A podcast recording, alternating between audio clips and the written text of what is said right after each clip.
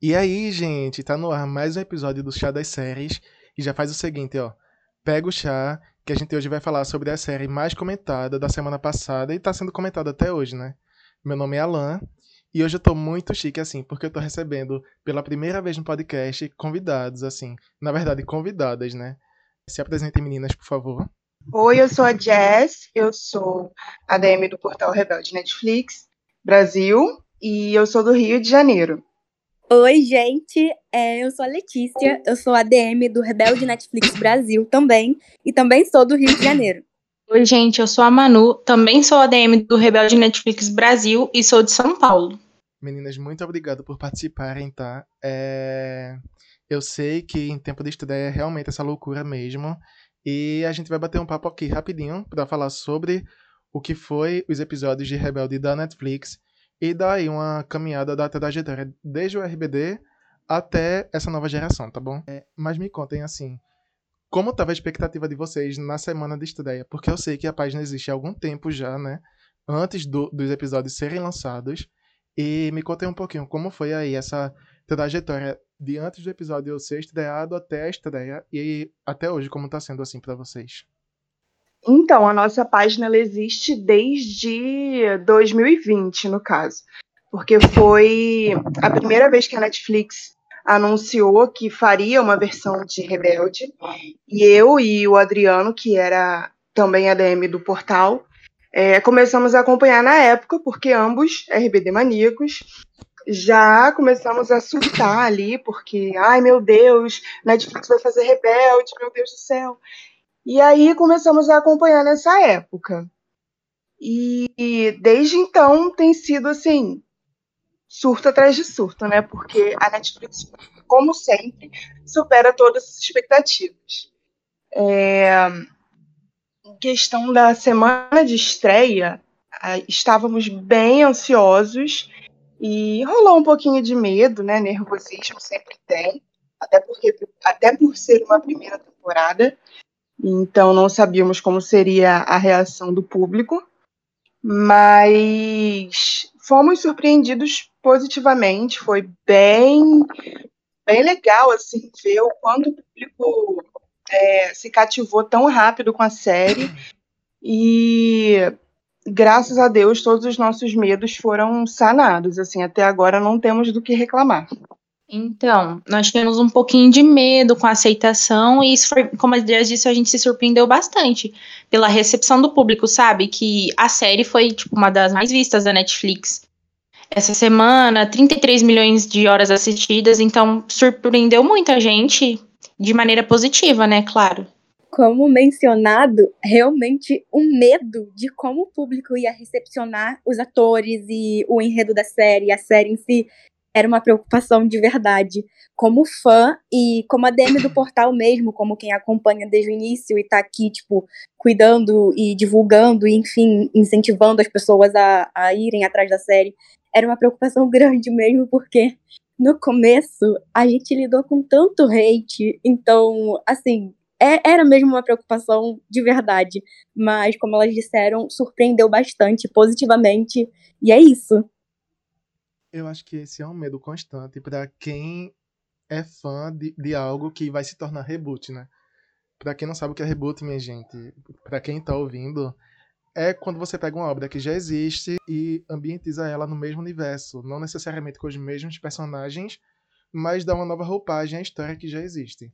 Então, assim, eu sinto o medo que vocês sentiram também, porque eu também sou fã de Rebelde da primeira geração e mas assim, desde já eu digo que minhas meus medos foram todos sanados também, porque eu amei essa série, minha gente. Eu maratonei em um dia assim. Foi algo bem especial para mim.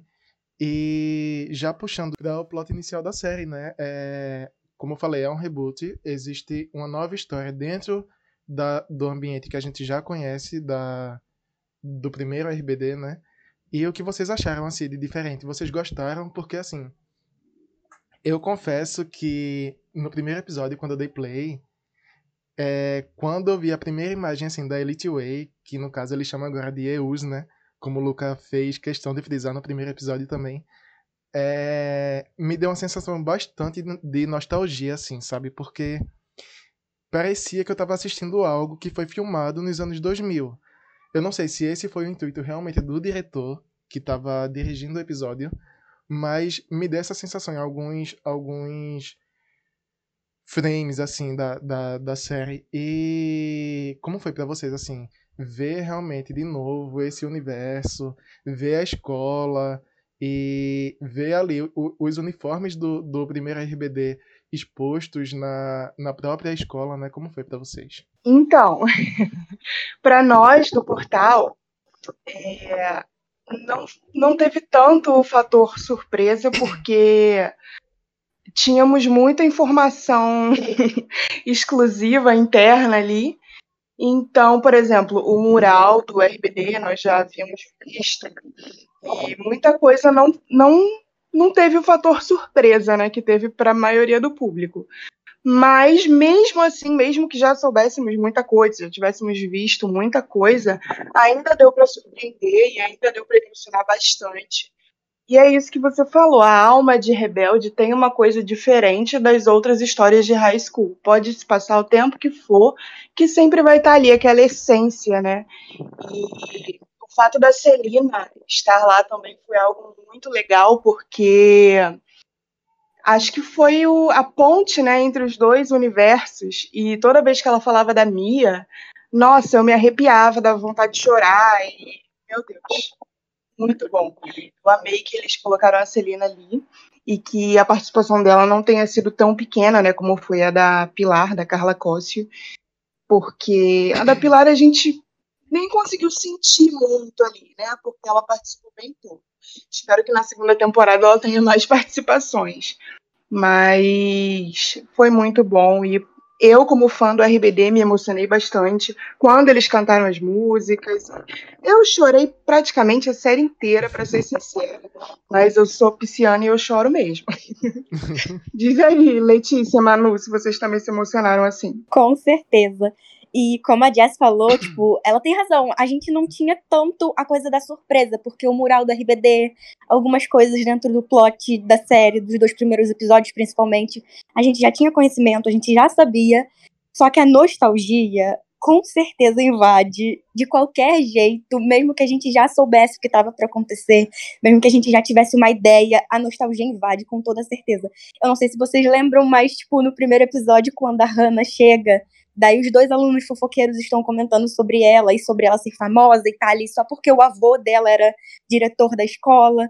Cara, tipo assim, mencionaram o Pascoal, sabe? O Gandia. Então, a nostalgia foi, foi inevitável, sabe? E a Celina, como a Jess falou, com certeza, a Celina é, desde, desde o princípio, quando eu entendi o conceito da série, porque um dia eu já fui um hater também da série, mas mudou rápido quando eu entendi o conceito. E, cara, a Celina, a Celina como diretora, isso me pegou demais. A nostalgia, com certeza, me pegou muito, muito, com certeza. Ai, gente, como vocês falaram, o mural foi uma coisa que a gente já esperava, mas só que, tipo, você ver ele assim na série, por exemplo, no primeiro episódio, foi uma, uma nostalgia, tipo, uma sensação diferente. Eu me surpreendi muito com, com, as regravações das músicas. Eu esperava uma coisa, esperava uma coisa boa, me surpreendi porque foi muito melhor do que eu esperava.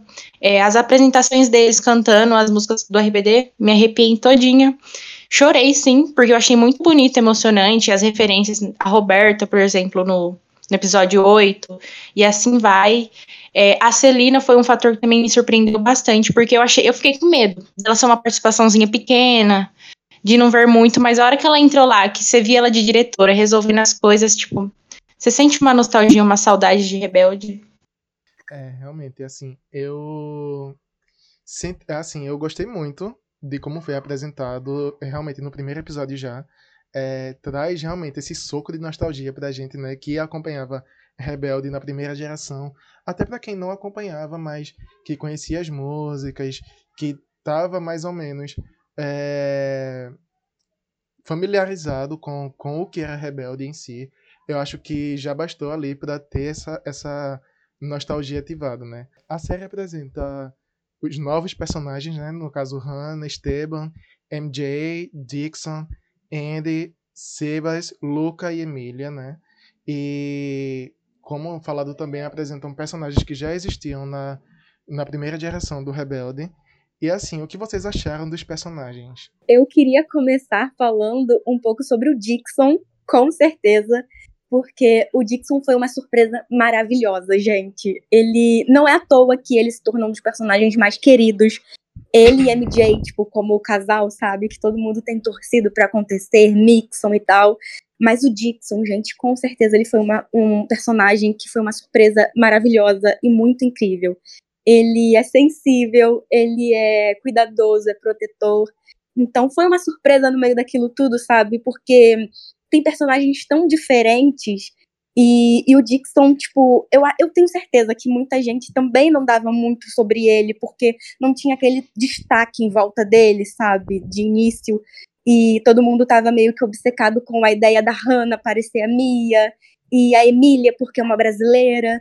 Mas o Dixon, ele surpreendeu demais. Toda a personalidade dele, o jeito dele com a MJ, como ele protege ela, e com as amigas também, a amizade dele com o Esteban, que eu acho muito fofo, com certeza. Assim, o Dixon foi uma surpresa maravilhosa. Ele, sem dúvida, é o meu personagem favorito até agora. Mas é isso, sabe? Tipo, ele é um dos personagens que a gente não esperava tanto por não ter aquele destaque e pelas pessoas não comentarem tanto porque estavam obcecadas e com os olhos em outros personagens. Mas, sem dúvida, foi uma surpresa maravilhosa. E é isso. Eu vou falar só sobre o Dixon. Sinceramente, tipo, para falar sobre o personagem, eu quero falar sobre o Dixon, porque ele realmente é o meu favorito. E foi uma surpresa, cara. Foi, foi definitivamente uma surpresa mesmo. E aí, gente, vocês? O que vocês acharam também? A Jazz, a Manu?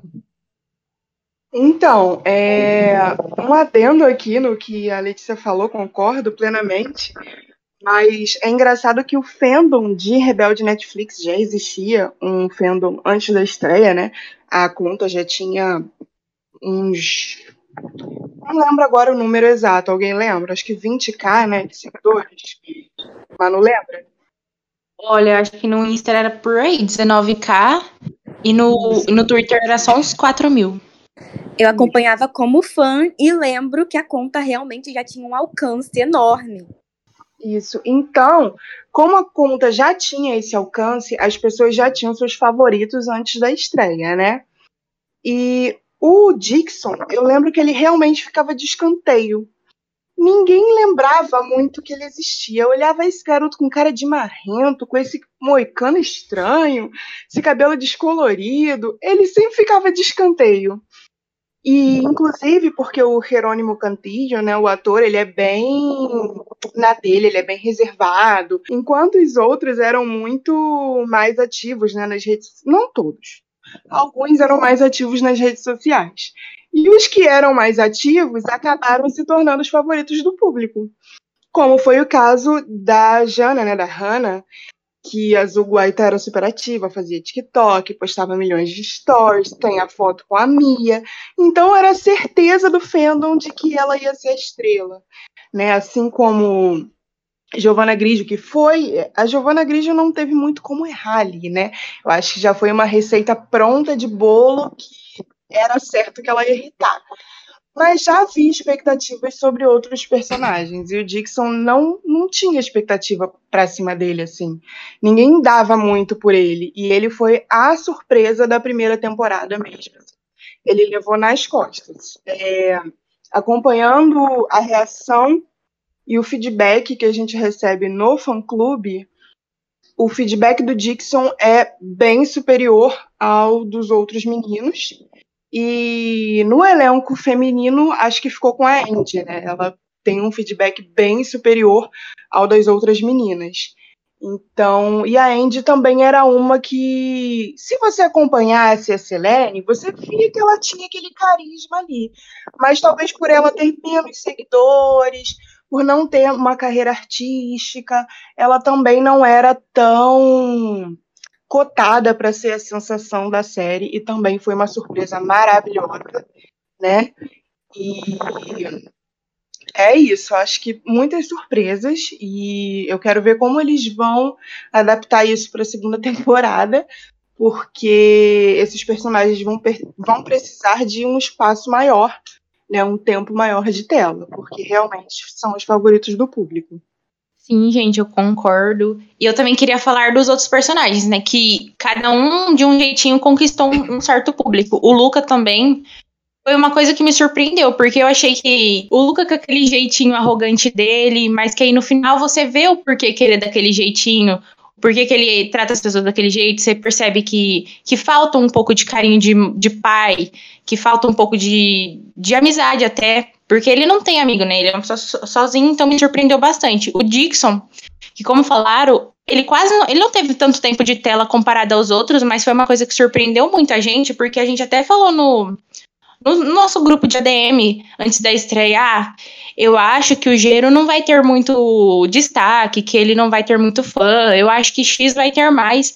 E surpreendeu bastante a gente, porque ele foi o que tá tendo e que cada dia cresce mais, né? E eu gostei bastante é, também é, da, da Hannah, porque me surpreendeu. Eu achei que a história dela ia ser, ah, uma patricinha, alguma coisa do tipo, uma popstar, e no final não foi muito isso, e foi uma coisa que surpreendeu bastante a gente também. E esperamos que, que na segunda temporada continue surpreendendo cada personagem e que aumente o tempo de tela deles. É, sobre a Hannah, eu espero que ela tenha um plot melhor na segunda temporada, porque ela merece. Eu confesso que não dava muito por ela, mas a atuação da Azul foi bem legal e a voz dela também. É... E eu espero que na segunda temporada ela tenha mais destaque, mais um destaque com uma história à altura, né, de ser uma Pilar, uma filha da Pilar, uma Gandia, de ser uma popstar. Eu acho que ela merece um pouco mais de um plot com mais significado na vida dela do que investigar o ex-namorado. Coitada. É, na verdade, todos os personagens acho que merecem ser bem aprofundados. Eu gostei bastante dos plots de quase todos. O único plot que realmente me incomodou um pouco foi o do Esteban por motivos de o drama dele com a mãe poderia ter sido muito melhor. Poderia ter sido uma coisa bem mais chocante, algo que a gente ficasse surpreso. E eu, para mim, não me surpreendeu tanto. Eu queria um dramalhão mexicano mesmo, daquele de novela mexicana. Mas vamos ver o que a segunda temporada vai trazer para ele. E olha, gente, não falei da MJ. Palmas para mim. A Jess realmente ela puxa muito pra MJ e foi milagre ela não falar da MJ e se aprofundar em outros, entendeu? Mas, cara, eu também tenho muito elogio sobre a MJ, gente. Pelo amor de Deus, eu não vou aceitar quem atacar a MJ por causa daquele final, por causa do episódio final. Pelo amor de Deus, ela tem os motivos dela, entendeu? Eu vou defender também. Mas as meninas citaram a Hannah, o plot da Hannah, como a Jess falou, precisa ser muito mais aproveitado. Porque eu já disse algumas vezes, ela tem um potencial do caramba, sabe? Ela é uma gandia, filha da Pilar, como a Jess disse. Ela tem muito para contar, para mostrar, então eu acho que eles devem aproveitar mais disso, porque ela tem muito potencial. E a Manu citou o Luca, e eu queria dizer que o Luca, assim como o Sebas, eu acho que, assim, uma segunda temporada seria interessante aprofundarem as histórias deles, porque eu tenho uma coisa de, tipo, o Sebas, ele tem, ele parece, naquela cena com a mãe dele, que a mãe dele pergunta, ah, por que você quer ganhar um concurso de crianças ou sei lá o quê? E daí ele olha para ela, tipo, de um, de um, jeito como se quisesse a atenção dela, assim como o Luca quer a atenção do Marcelo, e a Mia lá atrás queria a atenção do Franco, sabe? Aquela coisa de, de criança rica que não recebe a atenção do pai e da mãe porque eles são muito ocupados e tal. E, e, sem dúvida, o Sebas e o Luca, com isso, eles têm uma complexidade, sabe? Acho que sobre a personalidade, sobre a índole deles até. É, é, o ambiente onde eles, eles estão inseridos e a falta de carinho, como a Manu disse. Os dois têm um pouco disso, e eu acho que seria muito interessante se aprofundassem mais as histórias deles e mostrassem pra gente, sabe, essa complexidade, essas camadas que os personagens têm realmente. Eu acho que quem estava assistindo procurou muito alguns elementos, principalmente nos seis integrantes da, da banda principal, né? Alguns elementos que existiam nos personagens da, da primeira geração. E muita gente deu com a cara na parede por causa disso, né? Porque realmente tem algumas semelhanças, né? Você, você pode perceber que tem um pouco da Mia em um personagem X, tem um pouco da Roberta no personagem Y. Mas assim, são identidades completamente originais, né, de cada um.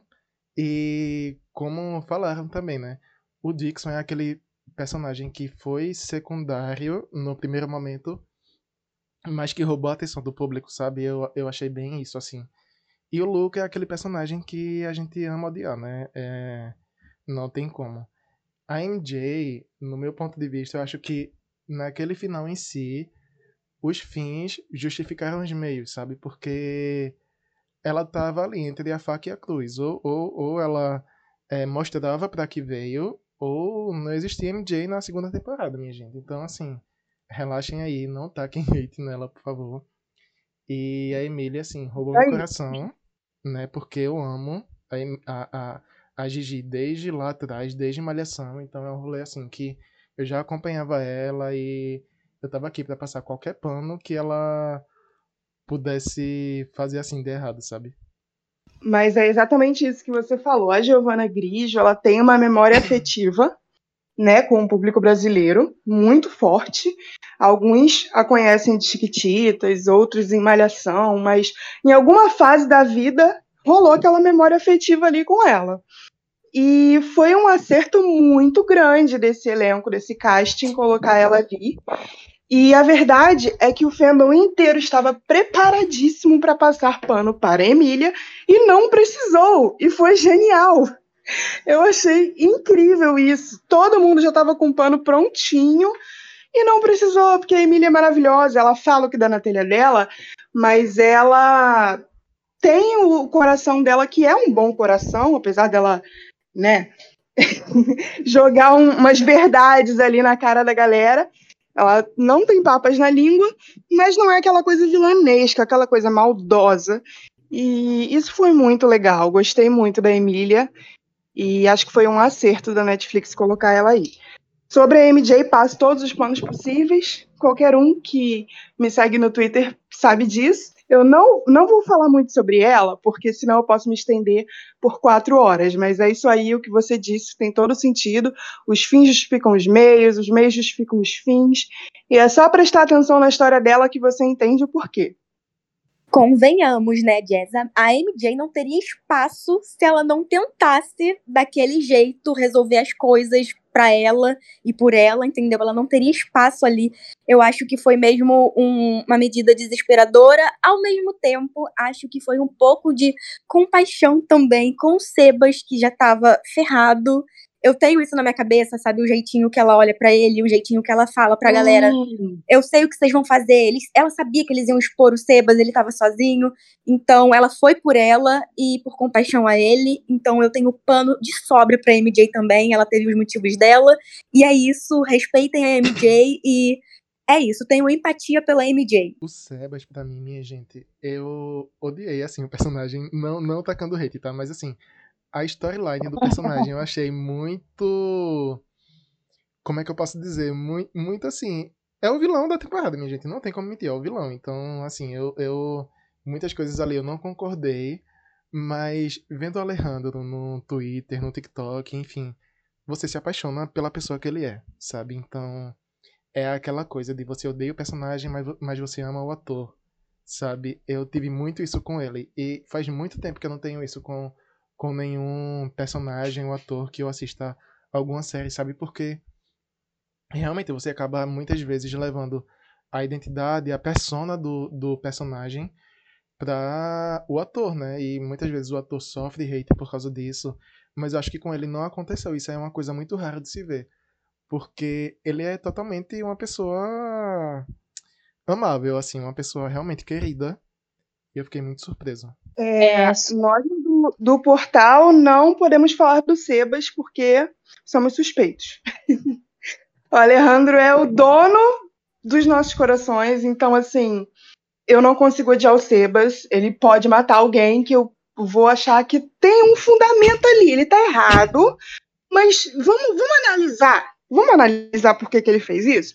Porque o Alejandro ele é tão puro, é uma pessoa tão bondosa, tão carismática, tão é, amoroso com os fãs, tão grato, que não tem como, gente. Eu não consigo. É, É impossível para mim odiar o Sebas. Vou pagar com a língua, porque se ele fizer mal para MJ na segunda temporada, eu vou ter que reavaliar isso aí. Mas o, o, Alejandro é a pessoa mais pura, gente. Não tem como, não tenho condições. Vai, Manu, sua vez. Gente, é impossível odiar o Sebas. É aquele tipo de personagem que você fala, ah, atropelou alguém, mas teve motivo, né, pra ele atropelar. E o Alejandro, cara, ele é. O elenco todo em si, eles são muito acessíveis, é, eles são muito amores. Tanto que teve gente que não gostou da série, mas falou, cara, tô apaixonado pelo elenco, tipo, não gostei da série, mas eu deitei muito pro elenco, porque realmente é um elenco acessível, sabe? Um elenco que tá ali pelos fãs, que interage em, em Squad, em Space, no Twitter, manda áudio pra fã, manda vídeo, tá ali conversando, sabe? Interagindo, dando atenção. Então isso é uma coisa que faz você diferenciar o personagem do ator. E hate, eles sofreram, infelizmente, né? Todo mundo sofre. Tem muita gente que realmente não sabe diferenciar o personagem do ator, e acontece que o elenco tomou bastante, sofreu bastante com isso. Agora vem melhorando, né? Porque as pessoas estão conhecendo os atores, estão vendo que eles são pessoas boas, que eles estão aqui pelos fãs. Mas acontece, né, do, do hate. E o Sebas, eu, ele, ele eu já esperava que ele ia ser um vilãozinho assim. Ele me surpreendeu bastante, porque ele foi pior do que eu imaginava, né? No final. Mas eu passo pano, a gente passa pano, porque o Ale, o Ale merece. E vocês encontraram, assim, alguma similaridade do Rebelde da primeira geração na, na série da Netflix em si, porque assim, o plot todo dessa série é sobre a seita, né? A seita que inclusive já existia no, no, na primeira versão de Rebelde e trouxeram de volta aí, dando algo mais tenso, se eu posso dizer assim, algo mais tenso, algo mais uh, destacável assim, para dar o rumo ali da, da, da história. E quais foram os outros pontos assim que vocês acharam que fizeram remeter assim do primeiro Rebelde para a versão agora da Netflix? Eu acho que a gente consegue, até dos personagens de Rebelde 2004, a gente consegue enxergar pouco deles, porque, como já foi falado, como a gente sabe, é, todos ali têm, têm suas próprias personalidades, são personagens completamente diferentes.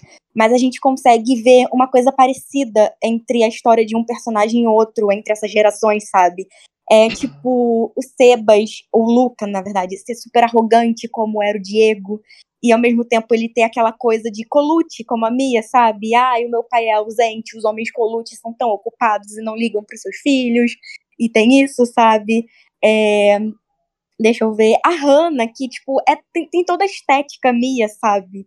É, de ser parecidinha, assim, e tem aquela referência até do celular na bota. As referências, com certeza, são as coisas que mais pontuam as similaridades, às vezes, sabe? São as referências que fazem a gente enxergar, ei, isso daqui é parecido, ah, eles lembraram de falar disso daqui. Aceita, sem dúvida, sendo traga de volta. Enfim, é, os personagens, como eu ia dizendo, principalmente algumas coisas que eles vivem que são parecidinhas com os personagens que a gente conhece. O, o Esteban sendo bolsista e sendo o garoto do interior, como era o Miguel. A história do Lucas sendo um colute que é deixado meio que de lado pelo pai, que é a atenção dele. Uh, o Diego sendo super arrogante. Ah, o Dixon chegando na escola, as pessoas comentaram também bastante sobre isso sobre tem diferença, obviamente, porque o Dixon ele não é um novo rico, ele é rico, ele na verdade finge que não é rico, ele omite isso dos colegas. Uh, mas ele chegando ali na escola e a mãe dele querendo abraçar, querendo beijar e ele com vergonha, sabe? Tem essa coisa também que as pessoas apontaram que é parecida. Enfim, tem uma coisinha e outra. É, são coisas sutis, sabe? Não, não é tudo igual porque cada um tem sua essência, sua personalidade, eles são bem diferentes, como você disse, as pessoas quebraram a cara se foram lá buscando coisas super parecidas e não encontraram, mas uma coisa ou outra ali sutilmente assim, sabe, colocadas são são parecidas e remetem a Rebelde 2004 e a seus personagens. É exatamente isso que Letícia disse. O Dixon, um adendo, ele é o Giovanni reverso, né? Para mim é nítido. Sabe aquele meme do, do negativo? Bota a mesma foto, só que em negativo, o Dixon é o Giovanni Reverso. É, mas eu acho que isso das pessoas irem procurando tal personagem e não encontrarem e quebrarem a cara foi algo inteligente da Netflix. Por quê? Não adianta. Mia sempre vai ser Mia, Roberta sempre vai ser Roberta, Lupita sempre vai ser Lupita, e nada nunca vai mudar isso. Podia ser o melhor elenco do mundo, com o melhor roteiro do mundo, gravado no melhor lugar do mundo. Nada vai replicar o que Rebelde 2004 fez. É impossível. Então, acho que ficar nessa tentativa de reproduzir o que já foi feito ia ser um tiro no pé porque a Jana nunca seria Mia, Andy nunca seria Roberta e MJ nunca seria Lupita. Então, assim, acho que eles deixarem claro que elas não são e que os meninos também não são, que é uma história nova, que eles têm a sua própria personalidade, foi um acerto, porque pelo menos já corta essa cobrança aí na metade. Tipo, olha, não estamos tentando, não é essa a nossa estratégia, então fiquem tranquilos, a minha de vocês ainda é a minha de vocês, e tá tudo certo. E eu acho isso incrível, eu adorei. Claro, a gente adora ver a Mia, não ia ser lindo ver a Mia ali, mas no fundo, no fundo, todo mundo sabe que ia rolar uma decepção. Então, é melhor quebrar a cara por não entregarem uma Mia do que eles entregarem uma Mia e todo mundo odiar. É... As similaridades são as similaridades. Ixi, peraí. As similaridades dos adolescentes problemas com os pais, vontade de realizar seus sonhos, de ser quem você é. Isso é o, o sumo de rebelde, né? Todos eles têm problemas com os pais, seja para bem ou para mal. Né? Às vezes um pai é super protetor, ama demais e o filho não quer que saibam, como é o caso do Dixon. E, e os outros podem ter uns potes ali mais tóxicos, mais pesados. E essa é a história de rebelde. Rebelde, no, na raiz, é se rebelar contra a vontade dos seus pais de querer que você seja aquilo que eles estão impondo para você. Porque um pai e uma mãe que colocam um filho numa escola de elite, eles têm uma expectativa. E aí os filhos que quebram essa expectativa são os rebeldes. E eu acho que essa é a história que se assimila com o Rebelde 2004. A Jana já entra com uma carreira de popstar que ela quer abrir mão para se descobrir na escola. E a Pilar odeia isso. É o contrário do que a Mia foi. A Mia queria ser uma popstar e não podia. Então, assim, é similar, mas é diferente. E eu amo isso. Então, eu acho que alguns elementos, sim, é... como vocês falaram, né? trazem essa lembrança, como por exemplo o V3 na bota, que não é mais V3, né? É algo similar, realmente da mesma marca que foi o V3. É, a estrelinha na testa que a MJ vem no, na primeira cena dela e, e, a Emília vai lá e arranca. O, essa, esse subplot aí do, do Esteban com o Luca, né? Na verdade, essa, essa intriguinha aí do de um personagem em si com o Colucci, acho que teve bastante isso também do Miguel com a Mia na, na primeira fase. E falando um pouco agora de representatividade, minha gente, porque assim, na primeira versão de Rebelde não teve, assim, a gente via um, uma coisa ou outra, mas não teve tanta representatividade como teve essa série da Netflix, né? Acho que também por causa do ano que foi lançado, acho que não não cabia ou não era realmente tão bem visto algumas coisas na TV, ainda mais numa, numa, numa emissora latina, né? E diferente do que a gente vê hoje, por exemplo, a gente vê a Emília com a Indy, a gente vê a Emília realmente sendo brasileira, uma estudante brasileira que foi para o México estudar, a gente vê o Dixon, que é da Colômbia. Então, assim, chove representatividade na série, e foi algo que realmente eu gostei, né? O que vocês acharam? É, a gente sempre pontua, e é super importante lembrar que 2004 era 2004. Rebelde é um produto de seu tempo. Rebelde México é um produto de seu tempo. Em 2004 a gente não discutia as coisas que a gente discute hoje, sabe? a gente não falava, a gente não falava e não lembrava sobre como não tinham negros naquele elenco, a gente não falava sobre como não tinham personagens LGBTQs naquele elenco. A gente não falava sobre essas coisas, essas coisas na verdade não eram importantes naquela época. Então, Rebelde México era mesmo um produto de seu tempo, sabe? E daí, vindo para 2022 e encontrando isso, e a gente falou. A Maite Perrone até é, pontuou a importância de, de, trazer esses assuntos agora, porque são assuntos é, necessários e assuntos atuais para uma versão atual de Rebelde, sabe? E a representatividade na série, a Emília estudando ali, sendo brasileira, a Andy como LGBTQ, o Luca também. Cara, uma coisa que, que foi 100% assim surpreendente e foi muito legal e muito bonito é que essas coisas foram inseridas de uma maneira muito natural. Os personagens são o que são, Emília tá ali, Dixon tá ali. É, em um momento, o Dixon sofre xenofobia, mas ele não fica quieto, sabe? Ele pega e fala. Só que esse não é o plot central dele, sabe? Isso não se torna uma discussão a longo prazo. Não falam disso o tempo todo. E a Emília é o que é. Uh, o Luca é o que é. A Andy é o que é. Outros personagens ali também. A, a Lourdes, sem dúvida, é uma personagem incrível, que eu tô apaixonada, inclusive, me, me tirou muitas risadas. É, ela tá ali e, tipo, você não vê como a gente, como colocam em questão, é, sei lá, a identidade da, da atriz, sabe? Isso também não é muito falado porque são coisas naturais e ponto, sabe? A sexualidade, o gênero, a origem, o idioma que os personagens falam, o seu sotaque, ou o lugar de onde eles vêm, tudo é de forma natural, tá ali e ponto, e não é uma grande questão nessa primeira temporada, sabe? Até porque o centro é a batalha de bandas, é a rebeldia deles, é uh, os problemas familiares, ou sei lá o quê, enfim, é aquilo ali, é o que eles estão na escola e não vem trazendo muito, muita complexidade. Sei lá, tipo, eles são o que são, ponto, essa não é uma grande questão, e são coisas naturais na série. E, e, nós sabemos, né, como o México é um país preconceituoso e ter tanta, assim, diversidade num, numa série é uma coisa que surpreendeu bastante a gente, como em Rebelde 2004. Não tinha tanta, como a Letícia falou, é, tinha bastante piadinha preconceituosa, tinha bastante fala problemática.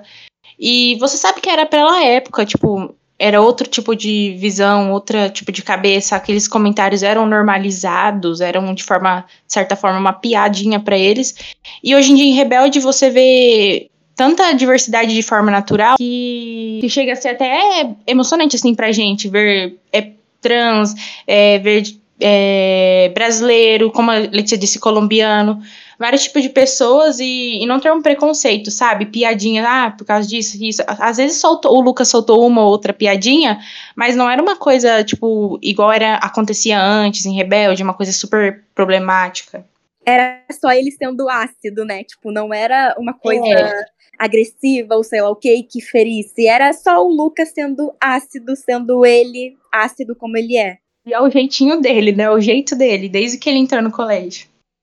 E é importante também que quem faz as piadinhas, tanto o menino que é preconceituoso com o Dixon e com o Luca, quanto as piadinhas do Luca, é uma coisa pontual daquele personagem. Em Rebelde 2004, era geral. Todo mundo fazia com todo mundo. Então, era uma coisa normalizada, né? Pra época, era normal. Mas hoje em dia a gente sabe que essa piadinha é ali do amigo que é o mais ácido, que fala uma coisa inconveniente, ou então o bully da escola. Não é uma coisa normal que a mocinha principal vai ficar o tempo todo fazendo com a melhor amiga, porque não, não cabe mais isso na sociedade de hoje. Então, eu acho que eles fizeram de uma maneira muito legal. E pelo amor de Deus, não sejamos, sejamos, desculpem, é, mal interpretados aqui na conversa a gente tem consciência de que 2004, os anos 2000, pelo amor de Deus, eu cresci nos anos 2000 e a gente sabe como era complicado. Então, calma, a gente está pontuando que as coisas eram assim, aconteciam assim, rebelde, por causa da época, infelizmente, sabe? Exato, acho que nós três falamos. Em 2004 era assim, é normal, mas hoje em dia, fique claro, todo mundo aqui é RBD maníaco, tá? Não, totalmente. E eu, eu acho que essas piadas pontuais que vocês falaram vem realmente para quebrar é, de uma forma seguida, assim, tipo, ah, é, tal personagem foi problemático, mas aí mais pra frente vem uma resposta que, que definha isso. Por exemplo, o Dixon mesmo, quando sofreu lá a xenofobia, eu amei que ele não deitou, sabe? Ele foi lá, enfrentou o cara, é, fala para que veio, e eu acho que realmente é isso, sabe? Quando tinha o Rebelde em 2004 ou 2005, os anos 2000, minha gente, era uma loucura. Não se falava. Se, se a gente já tá começando a falar hoje, é, hoje ainda você vê como um, um, entre aspas, um início de uma militância, lá atrás a gente não via nem falar isso. E quando a gente via, era realmente em forma de chacota, sabe? Então, eu acho que foi bem pontual do diretor e do roteirista colocar essas questões pessoais, assim, é, de forma pontual, como a xenofobia, como a LGBTQ-fobia, para realmente dar uma solução à quebra e, e ver que ali é problemático, ali existe uma fala que não é legal, que não deve ser repetida. Enfim, acho que é realmente isso, sabe? Em relação aos chips da série, gente. Eu sou apaixonado por Andy, pela Emília. É, eu confesso que é o meu casal favorito. E o de vocês, quais são, assim? Me contem um pouco. Quem vocês chipam?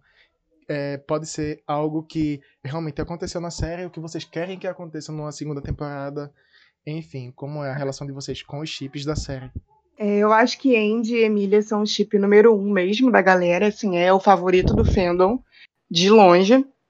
É, meus chips são Andy, Emília e MJ Dixon, mesmo depois da final, ainda chip.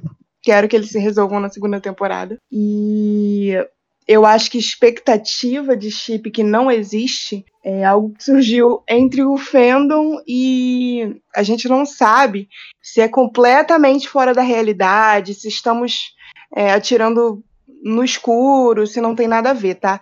Porque as pessoas ouvem as informações do portal e acham que estamos confirmando. É uma fanfic nossa. Nosso desejo seria Luca e Sebas. Isso seria, assim, eu acho que acabaria com, com tudo, assim, iam ser os três chips para acabar com tudo. Luca e Sebas, Andy e MJ e... Ó, a Luca. Andy e Emília, MJ e Dixon. Para Jana, nós temos aí a expectativa do personagem novo que está para entrar, e eu acho que a maioria torce por esse casal, Jana com um personagem novo. Mas vou deixar as meninas se alongarem mais aí sobre isso. Só para resumir o que a Jess disse, a gente basicamente perturba o Alejandro com a nossa fanfic Seluca, que é Sebas e Luca. A gente cismou que tem que acontecer e que a gente quer, e a gente não sabe de onde tirou isso, mas a gente vai e fala, Alejandro, isso é Luca, isso é Luca, a gente quer ser Luca. Manda foto pra ele, manda mensagem pra ele, pro Franco. E, cara, sem dúvidas, eu adoraria ser Luca. Eu adoraria. E é isso, Andy, Emília, é, Dixon e MJ são os meus favoritos também, de longe.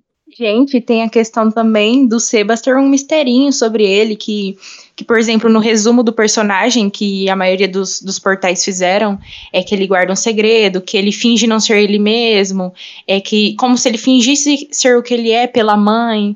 Então até fica entreaberto assim, será que ele é, que ele não é? Isso até alimenta, né, o chip Sebas e Luca.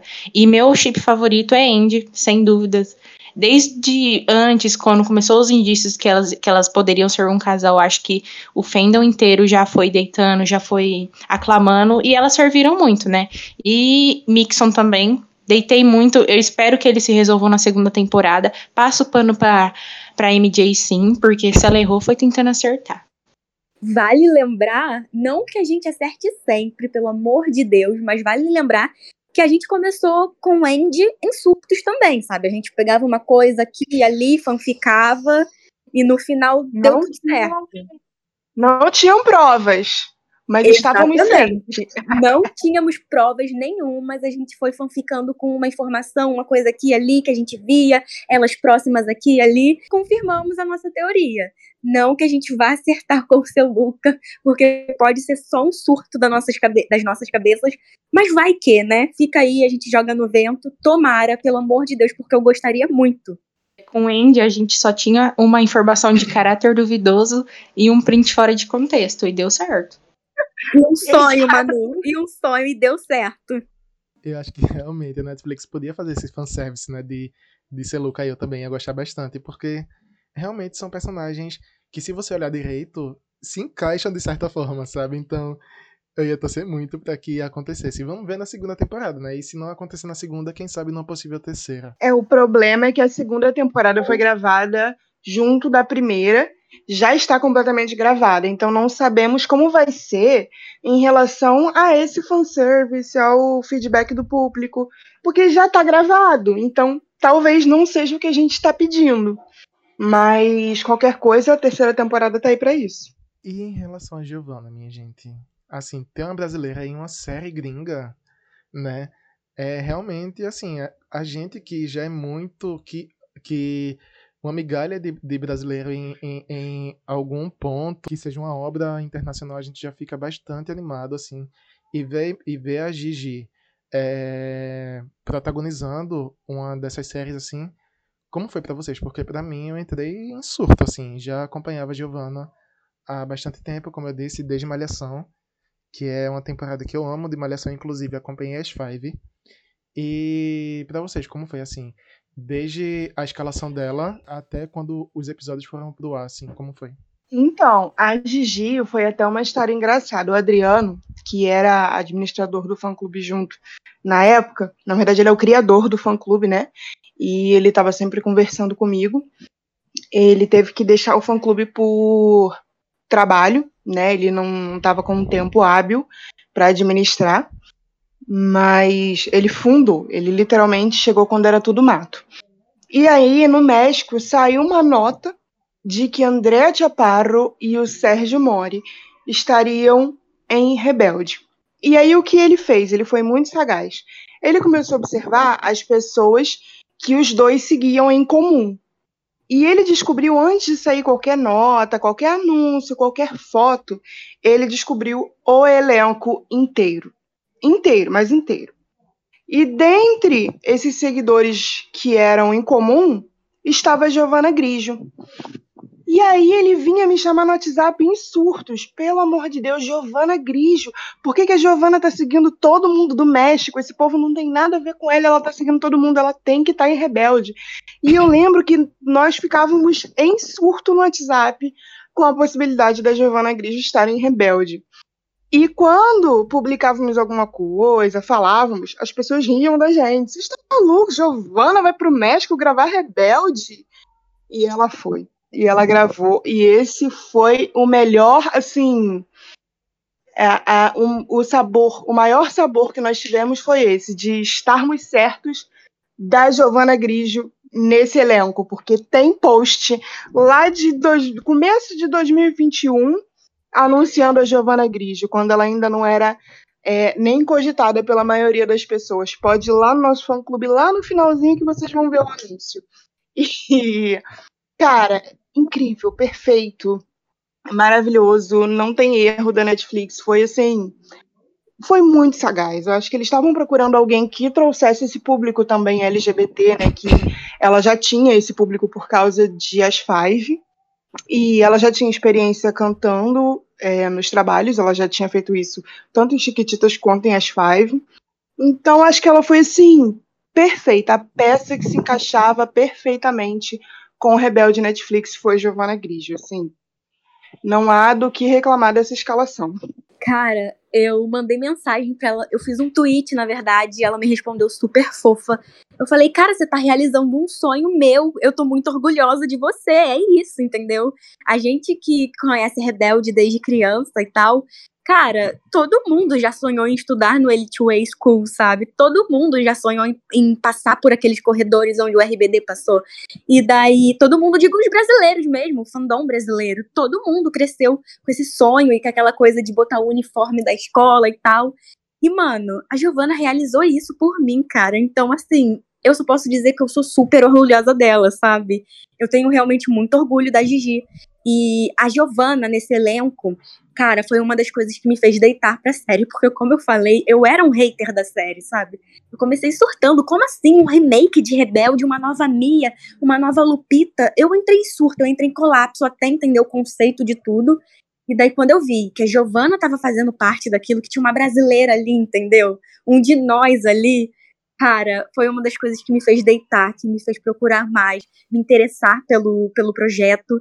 E, mano, como a Jazz disse, a Netflix arrasou e acertou muito nisso. Ela realmente foi a peça que encaixou perfeitamente. Ela traz o público LGBTQ por causa de Malhação e as Five.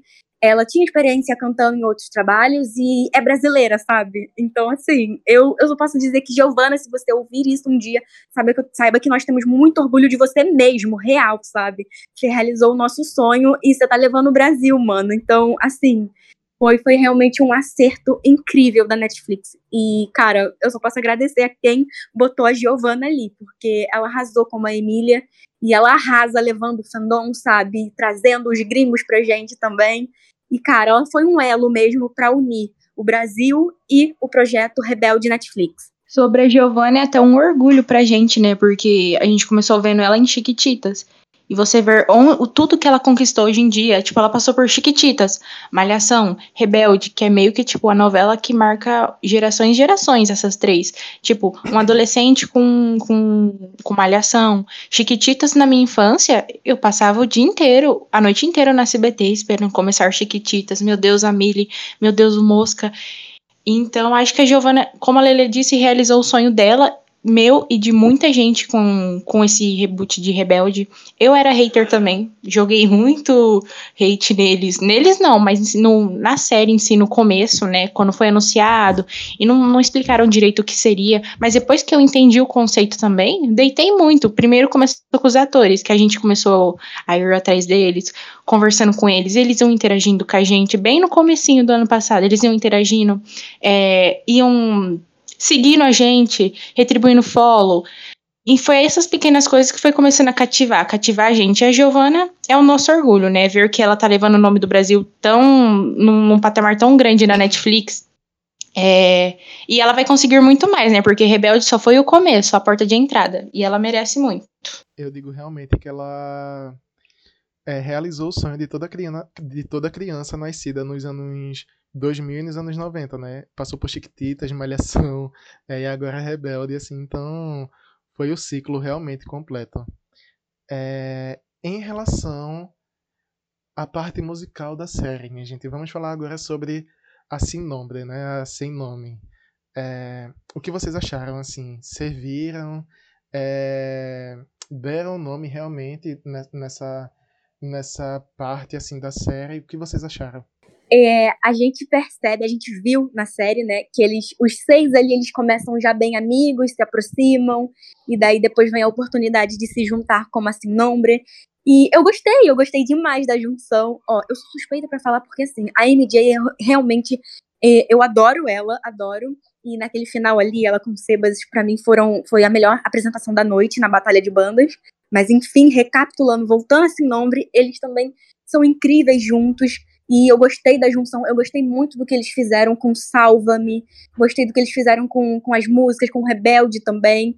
É, eu espero que dê tudo certo na segunda temporada, que eles continuem. Eu, eu tenho muito isso, sabe? De, de gostar de amizade, de gostar do grupo unido, então eu espero que dê tudo certo. A gente viu que eles tiveram divergências ali no início com a Hannah, com o papel da Hannah, meio que como líder da banda, sabe? Eles tiveram divergência com ela, mas eu tenho fé Jesus no centro de tudo, como diz a MJ, entendeu? Vai dar tudo certo, eu gosto deles juntos também. Então eu espero que dê tudo certo, porque eu realmente gostei muito, gostei da junção. O Dixon naquela cena do improviso ali na sala de música, aquilo foi demais, sabe? Eles têm essa química, essa, essa parceria ali quando cantam juntos. Então eu espero que, que isso se construa, tipo, cada vez mais, a amizade até se aproximem de verdade, se tornem amigos no final da batalha de bandas. Porque eu gostei, eu gostei demais, sério. assim, Nombre, é, é, tipo, eu, eu realmente gostei. Eu não, não vou falar demais, não vou me alongar muito, porque a MJ e o Sebas fizeram aquele show incrível ali no final, mas eu ainda gosto da Sem Nombre, eu gostei do que eles fizeram e gosto da química deles cantando juntos, então espero que dê tudo certo, sabe? É, exatamente isso. É, eu me surpreendi positivamente com o vocal de todos. Assim, eu sabia que ruim não ia ser, porque a maioria ali já tem uma carreira musical, já tem experiência, mas me surpreendi com a qualidade das músicas e das vozes, principalmente nos covers do RBD, porque eu imaginava que fosse ficar estranho, porque nós já temos essa memória afetiva das músicas do RBD. Então eu imaginava que quando fosse ouvir os covers, fosse parecer que tem alguma coisa de errado ali, alguma coisa faltando, mas não senti. Talvez porque o instrumental tenha sido alterado, né? Não tá o mesmo. Então, isso deve ter ajudado a não parecer que está faltando alguma coisa ou que está diferente. Parece uma outra música, mas trazendo o fator da nostalgia ao mesmo tempo. Então, gostei muito dos covers, das músicas originais e das vozes. Não tenho que reclamar de nenhuma voz ali. Claro que para mim a superior vai ser a voz da MJ, a voz da Andrea Chaparro para mim é superior ali do grupo mas não tenho que reclamar de ninguém, assim, eu gostei bastante. Acho que como grupo eles precisam primeiro se resolver como amigos, como prioridades do grupo, como todo mundo entender e estar tá na mesma página, porque no quesito vocal acho que está incrível. É, é mais questão de logística mesmo. E eu espero que eles resolvam isso também na segunda temporada. Sabemos que spoiler aí para vocês, que a Andy vai ter um solo na segunda temporada. E a voz da Lisette Selene tá incrível, muito boa. Então acho que isso vai trazer ainda mais força para o grupo, que já é bem forte no vocal. E as expectativas estão bem altas para a segunda temporada. Eu amei a Assim Nombre, com, é, os covers estão perfeitos. E o que faltou é o que vai ter na, na segunda temporada, que eu acho que faltou mais algum deles cantando, mais espaço. E na segunda temporada, justamente, vai ter a Andy cantando. É, e isso já, porque foi uma coisa que faltou bastante. Tipo, eu gostei dos covers, gostei das vozes, eu acho que todos arrasaram, me surpreenderam sim, positivamente mas faltou espaço de um, de outro, tanto que a, a MJ, no, no final, ela, ela vai cantar com o Sebas, né, porque ela acha que lá ela vai ter mais espaço, ela vai ter um, vai ter como os pais delas notar ela, ver que ela, que ela realmente nasceu para aquilo, que ela gosta de fazer aquilo. E, mas na segunda temporada vai vir para melhorar, assim, nome, e é isto. Gente, minha maior frustração e Assim, positivamente, né? Não, não, não frustração, mas tipo, eu fiquei muito sentido de não ter é, o improviso que fizeram ali na, na sala de música, que é a Without Name, né? Que eles fizeram lá toda, toda aquela cena bonitinha. Eu fiquei querendo muito que tivesse isso nas plataformas de stream e não teve, assim, não teve na, na, no álbum da série. Mas o que me chamou bastante atenção também foram realmente os covers. Por exemplo, fizeram um cover de Sino Una Vez, da Selena Quintanilha, né? E além dos covers do RBD em si, assim, em relação aos covers do RBD, eu achei que deu uma nova roupagem, uma, uma modernizada, sabe? E eu achei que isso acrescentou bastante, porque assim, é, trouxe uma música que foi produzida nos anos 2000 para o que está sendo escutado agora nos anos atuais, sabe? E então achei que isso foi bastante válido, assim. O que me chamou muita atenção também foi o rapperzinho que o Dixon colocou ali em Salva-me. Eu fiquei bem, bem animado com isso. Achei que acrescentou bastante. É, eu acho que a coisa de trazer uma nova roupagem para as músicas e, e apresentar elas de um jeito diferente do que a gente já conhecia é realmente construir uma identidade para o que é Rebelde, La Série, é, assim, nombre, os personagens, enfim, é dar identidade para eles, sabe? Como você falou, tipo, o Dixon fazendo aquele rap é, em si uma vez, ele ali também. Enfim, isso, isso mostra a personalidade do Dixon, sabe? Ele quer ser rapper, então ele faz, ele acontece e, tipo, mostra a identidade dele também e traz identidade pra banda, traz esse diferencial pra banda. E eu curti muito, de verdade. Uma preocupação é, é sobre isso, sobre as músicas do RBD serem utilizadas. Primeiro, o hate que a série estava tomando, né? Com certeza. Segundo, que como fãs do RBD em si, a gente se preocupa, como eu disse, com a reação dos outros fãs do RBD, mas foi incrível, foi incrível, eu gostei demais, com toda certeza. Rebelde, até Rebelde, que não é uma das minhas favoritas na trilha sonora da série, eu gostei também, eu curti também, deu para curtir todas elas. Eu tenho as minhas favoritas, como Soloqueda tem Silêncio, Salva-me, eu curti muito também, Salva-me em português, tá maravilhosa, tá incrível. E, enfim, é isso. Também tinha essa preocupação, sabe? Como nós mesmos agiríamos. E, e foi surpreendente, sabe? Eu gostei demais mesmo. E eu tô viciada, cara. Eu tô ouvindo sempre. Ontem a gente realizou uma stream party com fãs do RBD. Então a gente uniu as músicas da época e as músicas do, da série. E, enfim, eu tô dando stream o tempo inteiro, eu tô ouvindo o tempo inteiro porque eu tô realmente viciada. Eu gostei muito do que eles fizeram. Aí no meu Spotify só tem as versões, né, da, da série. Tanto as versões da série quanto as versões do RBD 2004 e 2005. É, tá, assim, se eu já ouvia antes a primeira versão, agora eu tô ouvindo mais ainda, porque realmente, como eu disse no começo do episódio, foi fui atingido por esse sentimento de nostalgia, né?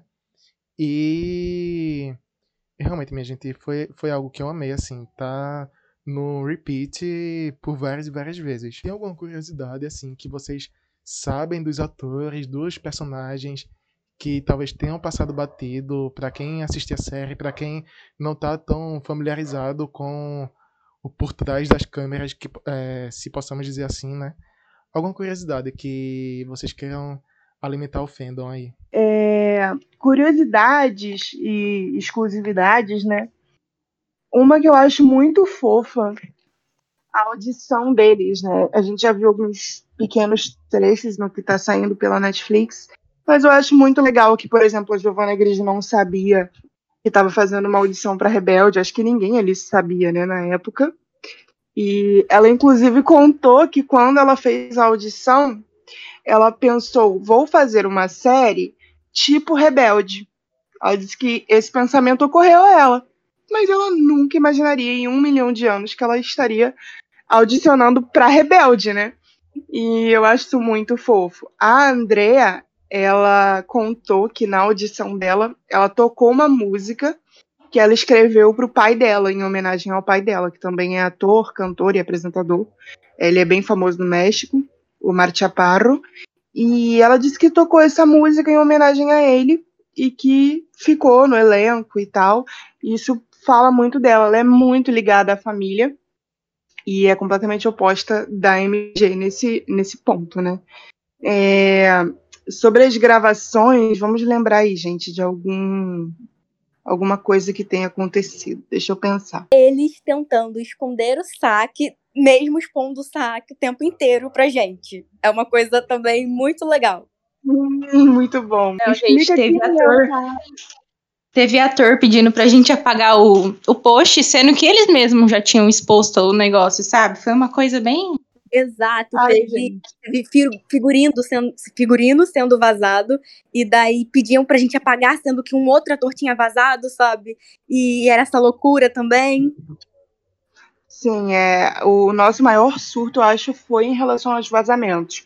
Porque algumas pessoas mandavam o conteúdo pra gente, ou os próprios atores postavam, e aí nós postávamos, e aí vinha todo mundo na DM, pelo amor de Deus, apaga isso, não, ainda não pode, ainda não pode.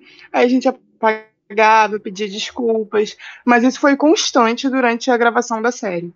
Eu acho que estava todo mundo tão ansioso que as próprias pessoas da produção não queriam se segurar para contar, mas não podia, era proibido. É, o, o elenco de apoio foi até proibido levar os celulares para as gravações, eles tinham que deixar os celulares na entrada, porque a Netflix é tudo super secreto.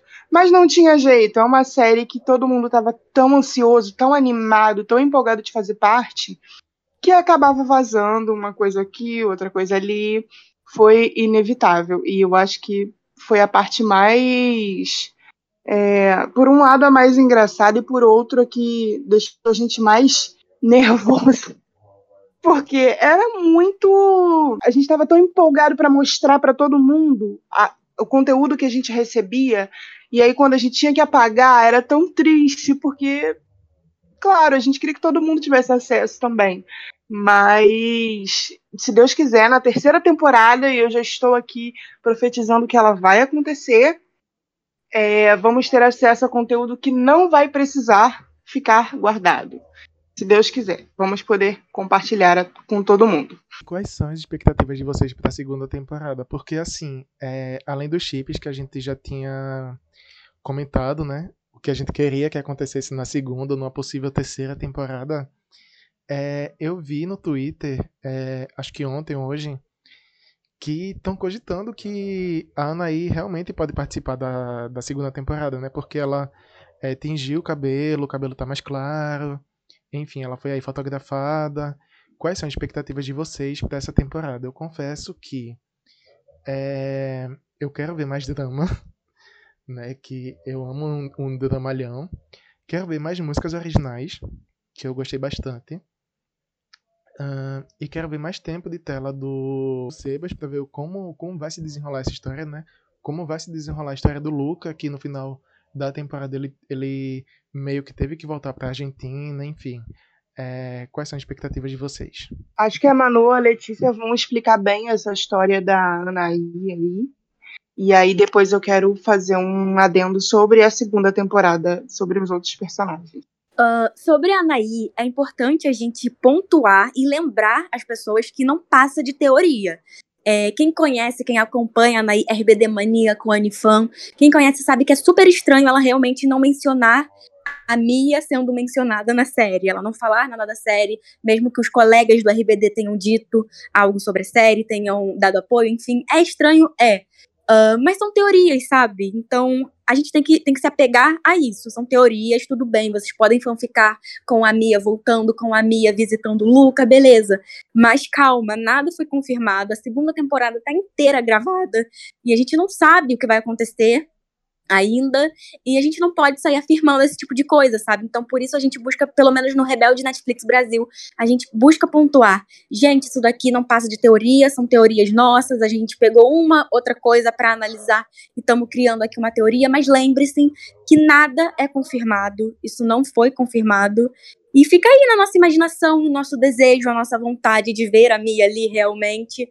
Mas são teorias, entendeu? E não dá para afirmar, não dá para dar certeza para as pessoas, para depois elas se decepcionarem até e o hate voltar como, como era no início, sabe? Por causa de frustração do público ou sei lá o quê. Então se atentem a isso, galera. São teorias, só teorias, entendeu? Mas fiquemos aí de olho nas redes sociais do, do elenco, nas redes sociais da Anaí, na, na, nas redes sociais da série mesmo. Vamos ficar de olho e vamos ver o que acontece, né? E essa teoria da Anaí veio porque no site da Netflix, do, do evento lá do Tudo eles deixaram algumas perguntas sobre a série entreaberta, falando do, do Esteban e da Hannah, da MJ, é, do Sebas, do Luca. E uma delas era sobre o Luca falando: ah, algum parente famoso do Colucci vai aparecer na série? Isso foi uma pergunta que a Netflix deixou entreaberta no, no site deles. Então, a partir disso, já começou as teorias, falou, ah, será que é Anaí? Não, não é Anaí, é o Franco. Não, é o irmão do Franco. Aí ficou entreaberto assim, mas como a Letícia disse, vamos ressaltar que é teoria, são rumores, uma pergunta que a Netflix deixou entreaberto que pode ser respondida na segunda temporada. Até porque parente famoso não falta pro Luca, né? É, se você for parar para pensar, a Roberta também, de uma maneira ou de outra também é prima dele, já que ela foi. Ela, o pai da Mia casou com a mãe da Roberta. Então agora eles são parentes. Então, quem sabe não é Roberta? Ou o Miguel e o Diego, se tiverem casado com as meninas, e acreditamos que sim, é, não deixam de ser parentes do, do Luca. O próprio, o Franco, acredito que não retorna porque é, o ator faleceu esse ano, né? Mas talvez seja o outro tio dele. E o Carlos, se eu não me engano, né, que estava preso até. Ah, isso. E a própria Alma, porque não? A Alma pode ser como se fosse uma tia-avó do Luca. E Também super seria legal, porque a, a Josi, né? não envelheceu A Alma é literalmente Isso, tia dele. E é muito famosa também. Então vai que não é a Alma, sabe? Isso, pode, podem ser muitas pessoas. A família Colucci tem uma árvore genealógica bem extensa. Claro que a primeira pessoa que vem à mente é a Mia Colucci, isso é óbvio. Mas, quem sabe, quais participações vão aparecer. Ainda sobre a segunda temporada, eu acho que isso que o Alan falou do Sebas vai ser algo bem pontuado. Eu tô com essa expectativa. Até por conversas que tivemos com o Alejandro, é, parece que o plot dele vai ser mais desenvolvido na segunda temporada. E a Andy também, acho que vai ter um destaque um pouco maior, até porque vem o solo dela, e eu acho que vão é, destrinchar um pouco mais do porquê ela é como ela é, mais na dela e tudo mais. Eu acho que vai ser um plot bem legal, que eu tô com bastante expectativa para a segunda temporada. Eu acho que a segunda temporada vai vir para isso, né, para aprofundar os personagens. A primeira foi para apresentar. Agora que todos estamos familiarizados com eles, a segunda vai aprofundar as histórias deles. Então, a expectativa tá bem alta com relação a isso. É importante frisar isso, né, que não passa de teorias, realmente para, como vocês falaram, não não decepcionar ninguém, enfim são coisas que os fãs levantam, especulam e só pode ser confirmada mesmo caso a Netflix ou alguém do elenco fale algo que muito dificilmente eu acho que vai falar. Mas enquanto isso é só esperar pela segunda temporada, minha gente. E para finalizar nosso episódio, é, eu quero que vocês digam de 0 a 10 assim. Eu sei que é suspeito para falar, logicamente, porque estamos tratando de um fansite, né? É, mas a série vale a pena ser assistida? Eu já respondo que sim. Né? Inclusive, eu quero assistir pela segunda vez. Acho que vou tirar esse final de semana para assistir novamente. E aí, é, panfletem aí. É, sim, definitivamente vale a pena ser assistida. Acho que não apenas se você é RBD maníaco. Se você for, vale a pena porque vai ser, como eu posso dizer, uma oportunidade de se ver no Elite Way. Recebemos muito muitos relatos de fãs falando que, poxa, sempre fui muito fã de Rebelde, alucinado, tenho tatuagem, fui em milhares de shows.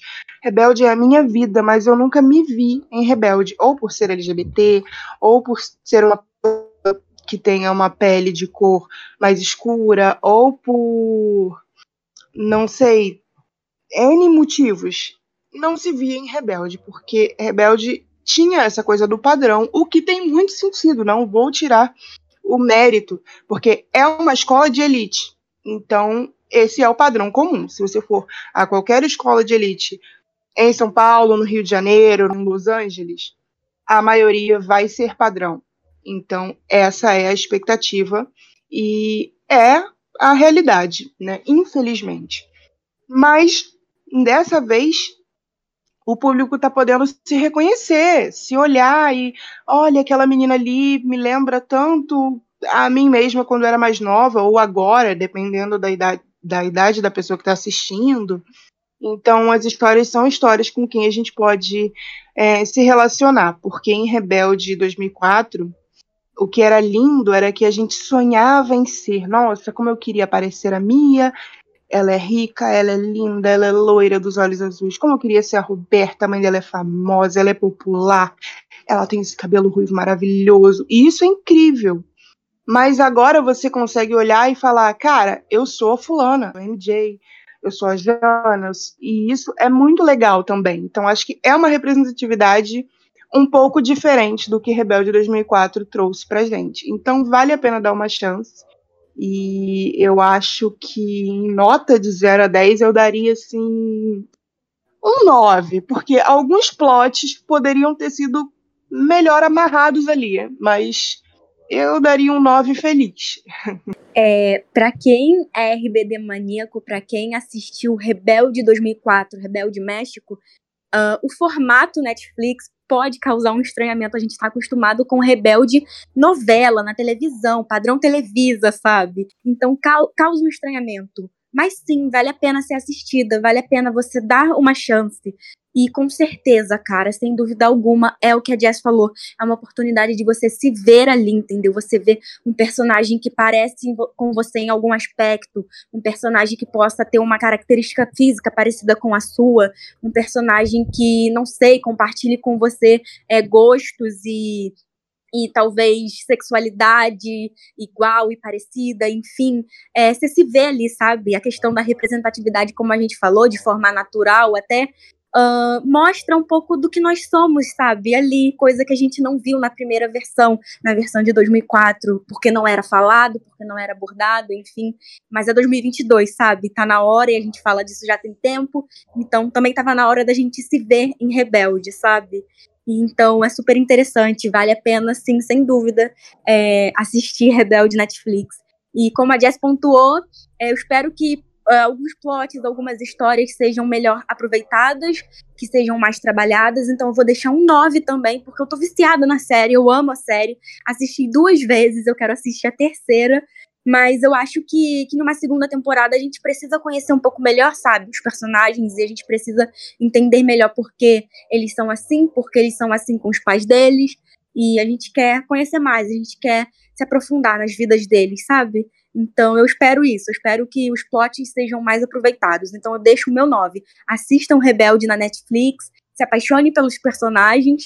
E é isso, deem uma chance. Olha, eu super recomendo Rebelde. Eu sou suspeita porque eu já assisti três vezes, assisti dublado e assisti duas vezes com o áudio em espanhol original. Eu acho que Rebelde tá uma série super atual, é, abordando, como, as, como as meninas falaram, tá abordando temas de hoje em dia que faz ter uma certa representatividade. Eu me sinto representada por vários personagens que eu me identifico com a minha cor de pele, com, é, por exemplo, sexualidade ou qualquer outra coisa do tipo, um problema que eles enfrentam, pode ser com pai, com mãe, que você olha aquilo e você fala, cara, aquilo sou eu, eu passo aquilo. E eu acho que isso vai chamar muita atenção, principalmente de adolescente, porque às vezes você está se descobrindo, ou você está passando por um problema, e você assiste uma coisa, você se sente representado, e você vê que você não tá, não tá sozinho, que muito mais gente passa por aquilo, e eu acho que isso é bem importante, que isso faz as pessoas cativarem na série. Eu dou um 9, porque eu também acho que faltou algumas coisas, um certo desenvolvimento na, na série, mas de resto eu acho que ela tá perfeita. Vale sim a pena assistir, porque porque é rebelde, cara. Tem toda uma história, tem todo um contexto, um mistério que você fica meio. Hum, quem será que foi? Quem será que não foi? Tem também a parte bonitinha, tem os casais. Eu acho que vale sim, sim super a pena assistir. para quem gosta desse tipo de série, por favor, assista. Dê uma chance pro, pro elenco, que também é super fofo, e eles merecem toda essa atenção que vem recebendo do, do Brasil e do mundo. Eu acho que essa questão da representatividade é que realmente chama mais atenção, né? Eu acho que só por isso vale a pena assistir. Né? Apesar do plot maravilhoso, é, tem, tem sim essas faltas, como vocês, vocês falaram, mas eu acho que a questão da representatividade acho que é bastante importante, justamente nos dias de hoje, né? E é isso, minha gente. Acho que a gente passou por vários parâmetros, se não todos, da, envolvendo a série, né, envolvendo o elenco. É, eu queria realmente agradecer vocês por participarem é, topar participar, né? Como eu disse, é, é, são minhas primeiras convidadas e, e realmente foi bastante gratificante. Eu acho que foi bem legal o papo, justamente para trazer essa questão de informação, nostalgia para os antigos fãs, os novos fãs. E muito obrigado, realmente, tá? Nós que agradecemos, foi um prazer. E na segunda temporada pode chamar novamente, porque voltaremos aqui. A gente quer voltar. Eu gostei muito e muito obrigada pelo convite, viu? Esperamos estar estarmos aqui novamente em uma, uma possível nova na, na, nova temporada, na segunda temporada.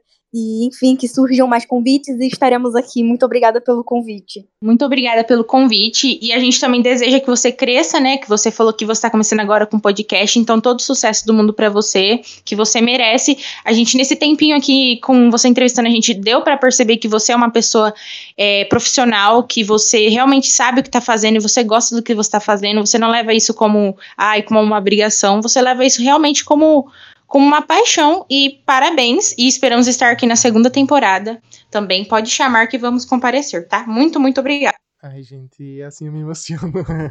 de verdade. É... E podem deixar que na segunda temporada eu vou chamar vocês sim, tá? E realmente, eu tô começando agora, mas é, é algo que, como a Manu falou, eu realmente um, levo a sério espero que cresça tanto a parte do meu podcast quanto a página de vocês. Inclusive, divulguem o arroba aí de vocês, tá? Para quem quer seguir, tanto o arroba do fansite quanto o arroba de vocês, se vocês quiserem, fiquem livres para divulgar. É, então, o meu Twitter que eu uso para comentar a série é o Andrea X Selene e tem muitas teorias, muita muito tweet defendendo, principalmente a MJ, muito retweet de GIF da, de End, então quem gosta desse tipo de conteúdo, só me seguir lá. Sigam o Rebelde underline Netflix nas redes sociais, no Twitter, no Instagram. E me sigam se quiserem, claro, uh, no Twitter, que é o arroba RBDemônio. Galera, a gente também tem uma conta no TikTok, Rebelde Netflix, e também temos no YouTube Rebelde Netflix também. E quem quiser me seguir, meu arroba é Smiley Christian Chaves. E é isso, gente. Sigam a gente no Twitter também e no Instagram, que é Rebelde Underline Netflix. Em todas as redes é Rebelde Underline Netflix, tá? É padrão. TikTok, Twitter, Instagram, YouTube. E podem seguir nosso portal, porque vai estar sempre repleto de informações.